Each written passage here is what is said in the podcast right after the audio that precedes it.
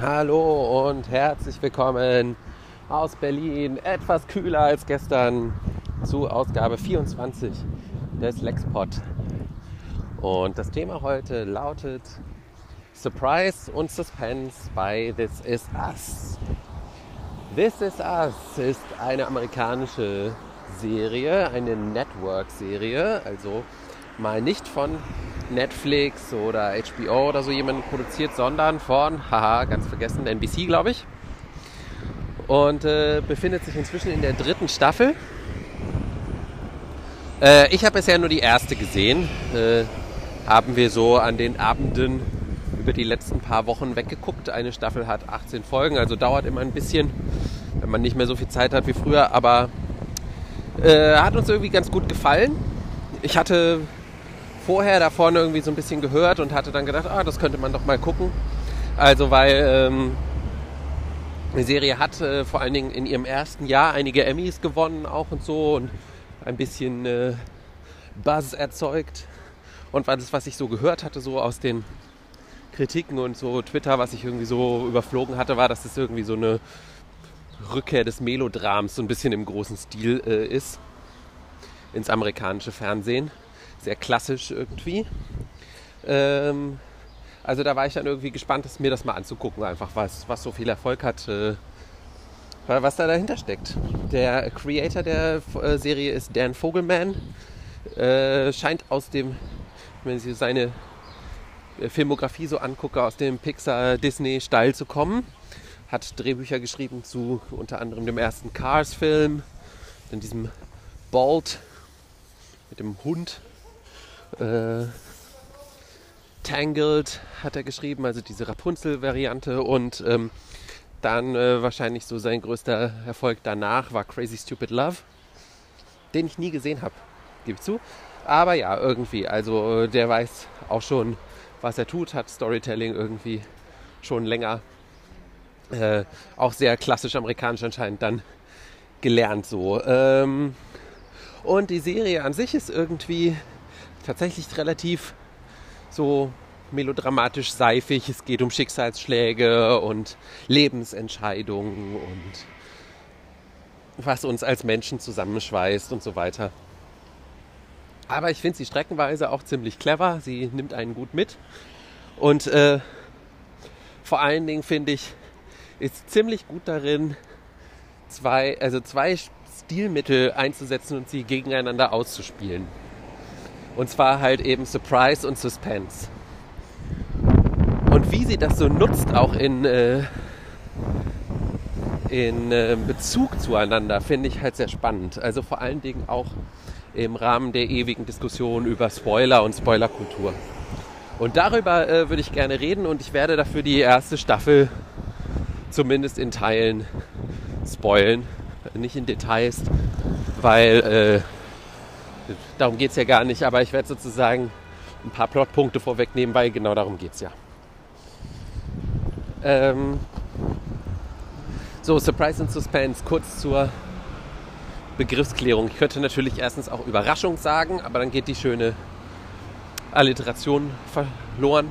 Für Suspense gibt es keine gute Übersetzung. Das bedeutet sowas wie aussetzen oder verschieben, aufschieben. Äh, also man könnte Überraschung und Aufschiebung nehmen. Ah, Surprise und Suspense gefällt mir irgendwie besser.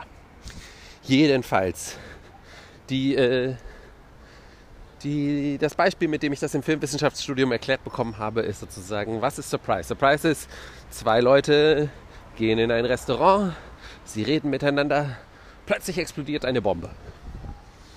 Suspense, was ja wofür er vor allen Dingen Hitchcock berühmt geworden ist, dass er das so perfektioniert hat, ist, zwei Menschen gehen in ein Restaurant. Die Kamera zeigt uns, es befindet sich eine Bombe unter dem Tisch. Wir als Zuschauer wissen also mehr als die Charaktere. Und wir fragen uns die ganze Zeit, oh Gott, oh Gott, bald wird eine Bombe hochgehen, was werden sie tun? Und äh, sozusagen der, die Spannung entsteht da in dem Moment dann eben nicht dadurch, dass dass dann plötzlich irgendwie etwas passiert, was wir nicht vorhergesehen haben, sondern genau, dass wir wissen, was passieren wird und wir uns fragen, werden die Charaktere es schaffen, es rechtzeitig zu bemerken? können sie noch abhauen und so weiter und so fort. Also das ist Suspense, also eben Aufschiebung, die Aufschiebung des Ereignisses mit dem Vorwissen von uns. So. Wie arbeitet jetzt This Is Us damit? Vor allen Dingen eben auf so einer Familiendrama-Ebene. In der ersten Folge, also diese Pilotfolge, ist schon wirklich ziemlich cool erzählt, finde ich. Lernen wir verschiedene Leute kennen, so wie das immer so ist in den ersten paar Minuten. Da gibt es ein junges Pärchen. Sie ist schwanger. Äh, die scheinen so ein bisschen irgendwie so leicht hipstermäßig drauf zu sein. Wohnen so ein, äh, leicht heruntergekommen. Er trägt so Schnurrbart und so. Sie ist schwanger. Es ist ähm, sein Geburtstag. Und äh, dann plötzlich ähm, als sie so anfangen wollen, so ein bisschen Geburtstagskuscheln zu machen sozusagen, merkt sie, dass sie ins Krankenhaus muss. Es gibt außerdem einen Schauspieler in, in LA, der in so einer Sitcom mitspielt und keinen Bock mehr hat auf die Sitcom und am Set hinschmeißt, weil ja nämlich sein Geburtstag ist und er wird 36 und äh, denkt irgendwie nochmal noch über sein Leben nach. Dann gibt es ebenfalls in LA eine Frau, die auch 36 wird, ähm, die stark mit ihrem Übergewicht zu kämpfen hat. Und dann gibt es einen Mann in äh, New York, der, äh, äh, der schwarz ist, der äh, adoptiert wurde und auf der Suche nach seinem leiblichen Vater ist. Äh, so, und der wird auch 36. Also, das heißt, man kriegt natürlich schon irgendwie mit, okay, diese Geburtstage hängen irgendwie im Laufe der Zeit zusammen, so. Mhm, mhm, okay, die drei sind Geschwister. So. Das ist sozusagen dann, das ist, das ist noch nicht die Überraschung. Das kriegt man dann irgendwie raus, okay, die drei sind Geschwister. Äh, Randall, der, der schwarze Mann, der in New York lebt, äh, ist der Adoptivbruder von Kevin und Kate, die in LA leben. Aber was ist mit, äh, mit der dritten Geschichte so? Mit, äh, mit der vierten Geschichte, die, die wir ganz am Anfang kennengelernt haben, mit dem jungen Pärchen, das die Kinder bekommt. Und äh, da, äh, da erleben wir dann halt also die Geburt. Wir merken, die Frau ist, ähm, hat, bekommt gleich mehrere Kinder, soll Drillinge bekommen. Eins der Kinder stirbt während der Geburt. Und äh, dann äh, steht der Vater so im Krankenhaus vor äh, dieser Glasscheibe, wo dahinter immer die Babys in diesen Körben liegen. Gibt es heute auch nicht mehr, glaube ich. Ähm, und, und er schaut auf die Kinder und sieht also seine beiden Kinder und daneben ein kleines schwarzes Baby, was abgegeben wurde. Und dann ähm, stellt sich ein Feuerwehrmann neben ihm und erzählt ihm, dass er das Kind gefunden hat heute vor der Feuerwache, dass es vor der Feuerwache abgesetzt wurde. Und ich denke mal, wahrscheinlich wissen es zu dem Zeitpunkt dann schon die meisten Leute, aber der Gag ist dann natürlich, dass ihm dann plötzlich mitten in diesem Krankenhaus dieser Feuerwehrmann eine Zigarette anbietet. Sagt, hier, wollen Sie eine rauchen? Und dann sagt der, sagt der Mann, äh, nee, danke. Und dann zündet er sich aber selber eine an. Und dann kommt sozusagen der große Surprise-Reveal. Ahaha, diese Geschichte spielt gar nicht im Jetzt, sondern sie spielt in der Vergangenheit, nämlich 1980, als nämlich genau diese drei Kinder, die dann in der Jetztzeit 36 werden, geboren wurden. Und dieses junge Hipster-Pärchen sind die Eltern von den dreien. Und das ist sozusagen das, äh, also das ist dann schon ein cooler Moment in dem Moment, wo man das schnallt. Aber das ist dann halt auch so das, worauf die Serie dann aufbaut, dass sie halt immer mit diesen zwei Zeitebenen arbeitet. Einmal die Zeit der Eltern und dann die Zeit der Kinder. Und wie sozusagen die Erlebnisse unserer Eltern sich natürlich heute auf unsere Erlebnisse durchschlagen. So. Aber sozusagen die erste äh, Folge arbeitet eben sehr stark mit diesem Überraschungsmoment. Also ich habe den Twist jetzt vorweggenommen, aber ich glaube, es ist auch was, was, äh, was man halt irgendwie eventuell auch nicht umgehen kann, wenn man sich generell ein bisschen mit der Serie beschäftigt. So. Und äh, die macht es noch ein paar Mal in den ersten paar Folgen. Also wir erfahren so Stück für Stück, wir glauben dann, dass wir immer wissen, okay, jetzt haben wir ein bisschen raus, was das für Leute sind, aber sie enthüllt sozusagen immer wieder so als, gerne so auch als Twist am Ende der Folge, noch neue Informationen. Also zum Beispiel am Ende der zweiten Folge heißt es dann bei Randall, oh, Oma und Opa sind da und dann erwartet man natürlich, ah, jetzt, ähm, jetzt werden wir sehen, wie äh, das junge Pärchen, was wir kennengelernt haben, heute aussieht. So, aber dann stehen vor der Tür andere Leute. Also steht die Mutter, steht da, das, die wird von Mandy Moore gespielt, aber der Vater steht halt nicht da, sondern es steht ein ehemaliger Arbeitskollege des Vaters mit der Mutter vor der Tür. Hm, was ist da passiert? Also, aber es ist eine Überraschung, dass sich die Eltern anscheinend getrennt haben. Und dann im Laufe der Staffel erfahren wir natürlich, dass der Vater nicht mehr lebt. Also der von Milo Ventimiglia gespielte Vater ist irgendwann gestorben. So.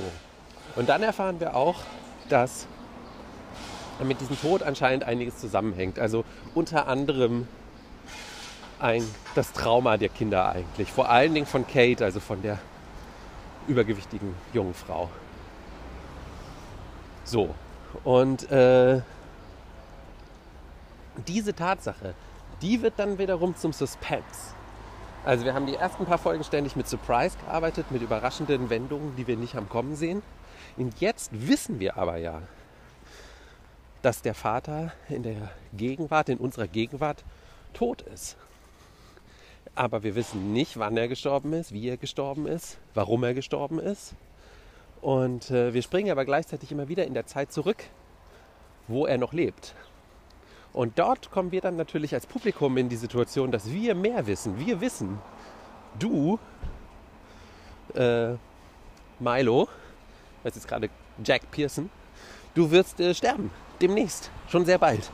Denn wir wissen, deine Tochter war ungefähr in dem und dem Alter und sie wirft sich das bis heute vor und sie fühlt sich schuldig deswegen und so weiter. Und die letzten paar Folgen der Serie dann wiederum schließen dann den Kreis sozusagen in die andere Richtung. Wir, äh, Jack hat dann ein Alkoholproblem, Streit mit seiner Frau, ähm, setzt sich regelmäßig betrunken ans Steuer und sowas. Und jedes Mal sitzen wir als Zuschauer da und denken so, ah, jetzt, jetzt, jetzt stirbt er bestimmt. Schon fast schon ein bisschen makaber eigentlich. Aber man ist halt so darauf äh, irgendwie schon ausgerichtet, dass man weiß, dieser Tod äh, dieser Figur wird ist wichtig ja für die für das Gesamtgefüge der Serie, dass man nur darauf wartet, dass es jetzt endlich passiert. Äh, und insofern hat er halt zum Beispiel so ein Tod dann so eine ganz andere Funktion als bei Game of Thrones. Bei Game of Thrones ist es ja immer so dieses so, uh, alle Charaktere könnten jederzeit sterben. Hier wissen wir, dass dieser eine Charakter sterben wird. Aber wir wissen halt nicht wie und wir wissen nicht wann und in welchen Umständen und was das dann wiederum bedeuten wird für die anderen ganzen anderen Sachen, die wir schon wissen und wie, die, wie sie die, wie die rekontextualisiert werden sozusagen dadurch. Und ähm, das finde ich halt äh, total geschickt gemacht, dass die Serie also mit beidem gleichzeitig arbeitet, dadurch, dass sie immer zwischen diesen Zeitebenen springen kann und diese zwei Geschichten parallel zueinander erzählt. Sie kann uns gleichzeitig in der Gegenwart, sozusagen in uns im Jahr 2016 dann, mit Sachen überraschen, die wir noch nicht wissen, weil sie ja halt irgendwann schon vor längerer Zeit sich irgendwie ergeben haben. Und sie kann uns aber auch in der Vergangenheit, wenn sie in der Vergangenheit spielt, äh, ebenso mit Suspense äh, in Spannung halten, weil wir eben mehr wissen als die Charaktere, weil wir halt schon die Zukunft kennen sozusagen. Und ähm, wie die Serie damit spielt, das finde ich erzählerisch schon ziemlich meisterhaft und äh, ziemlich cool.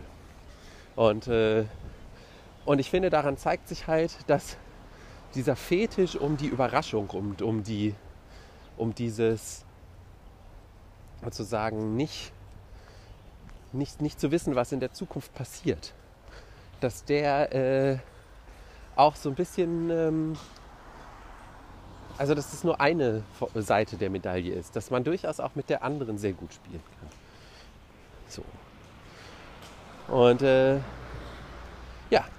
darüber wollte ich nochmal reden. Das fand ich sozusagen mit die bemerkenswerteste Sache an der ersten Staffel von This Is Us. Und äh, ja, ich empfehle die Serie zu gucken durchaus, wenn man sich nicht für große Gefühle zu schade ist. Über die Band Ten Fee habe ich schon mal gesprochen. Vor ein paar Folgen. Die haben jetzt eine neue Single. Ein, wie ich finde, total interessantes Cover von Waterfalls von TLC. Äh, fängt so ein bisschen a cappella an und baut sich dann so auf. Äh, und das war's für heute. Und ich wünsche euch noch einen großartigen Tag. Ciao.